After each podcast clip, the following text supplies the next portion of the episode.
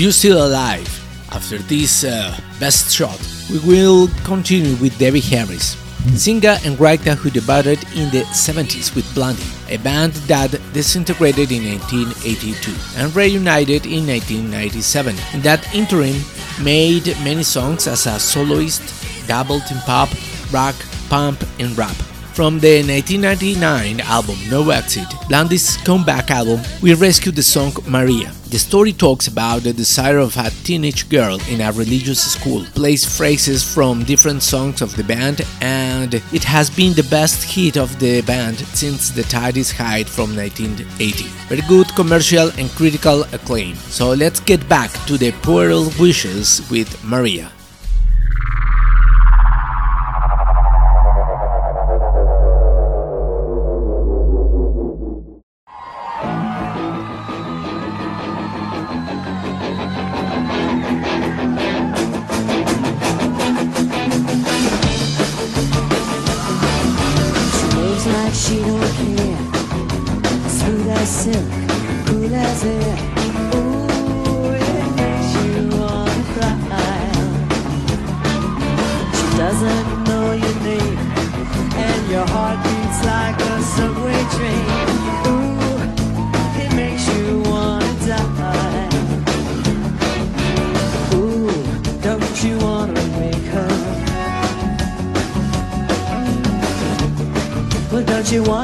You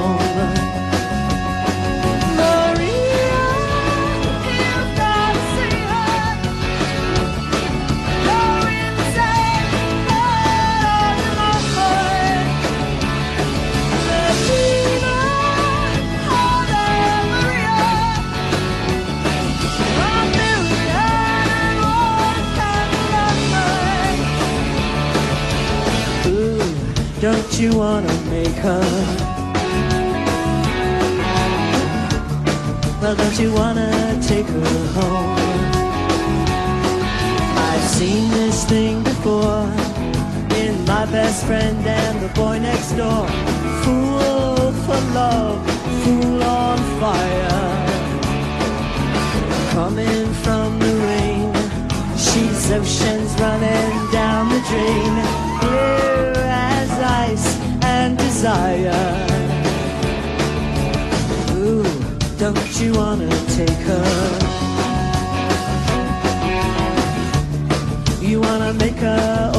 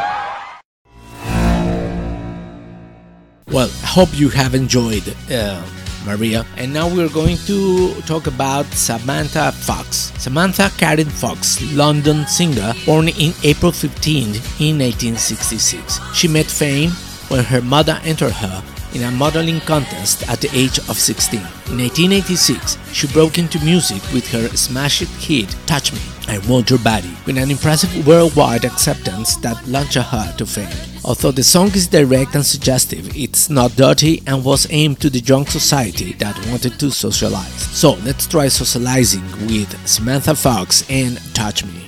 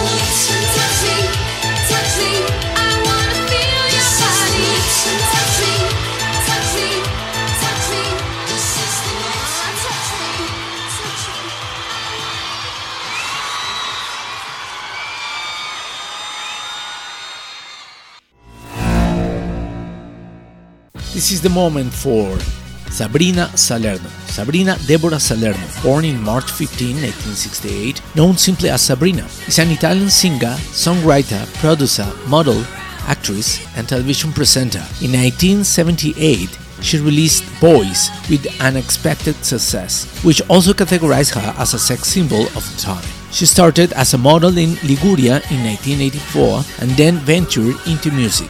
She had several hits, but none could beat the Boys. So let's remember the summer days of the late 80s with Sabrina.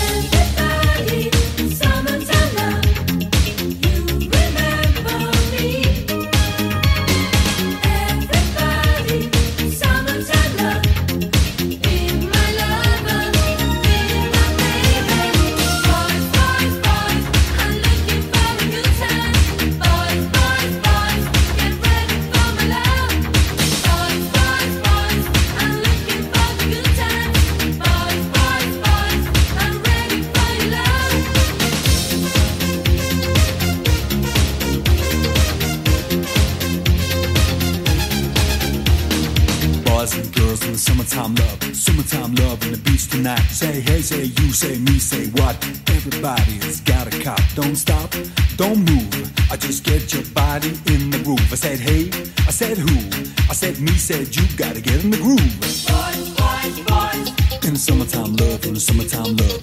Boys, boys, boys. Let the summertime roll, let the summertime roll. Boys, boys, boys. In the summertime love, in the summertime love.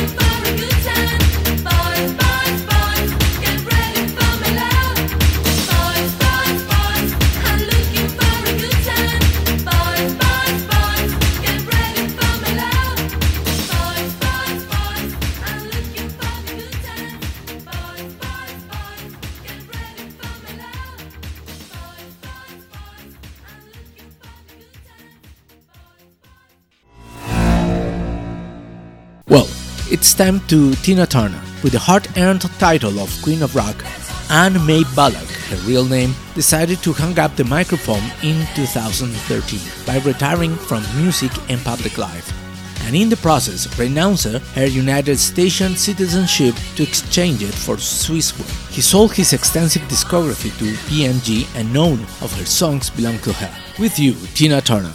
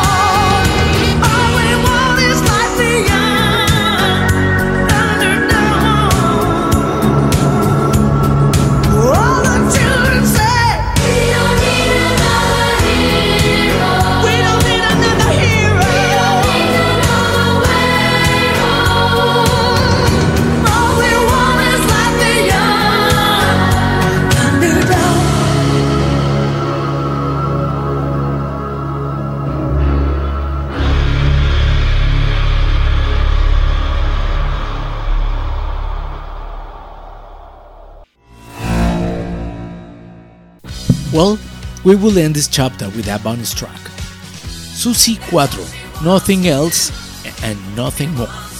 Susan K. Quatro, born in June 13, 1950, is an American singer, bassist, writer, and actress who found fame in various musical styles. In 1964, along with her older sister, they started an all female band called Pleasure Seekers. In 1980, she released a song called Rock Hard, and although it did not have many sales in 1980, in its release in 2012, it was a total success. With you, Suzi Quatro, the pioneer of pioneers of all female rock bands and sex symbol at the same time.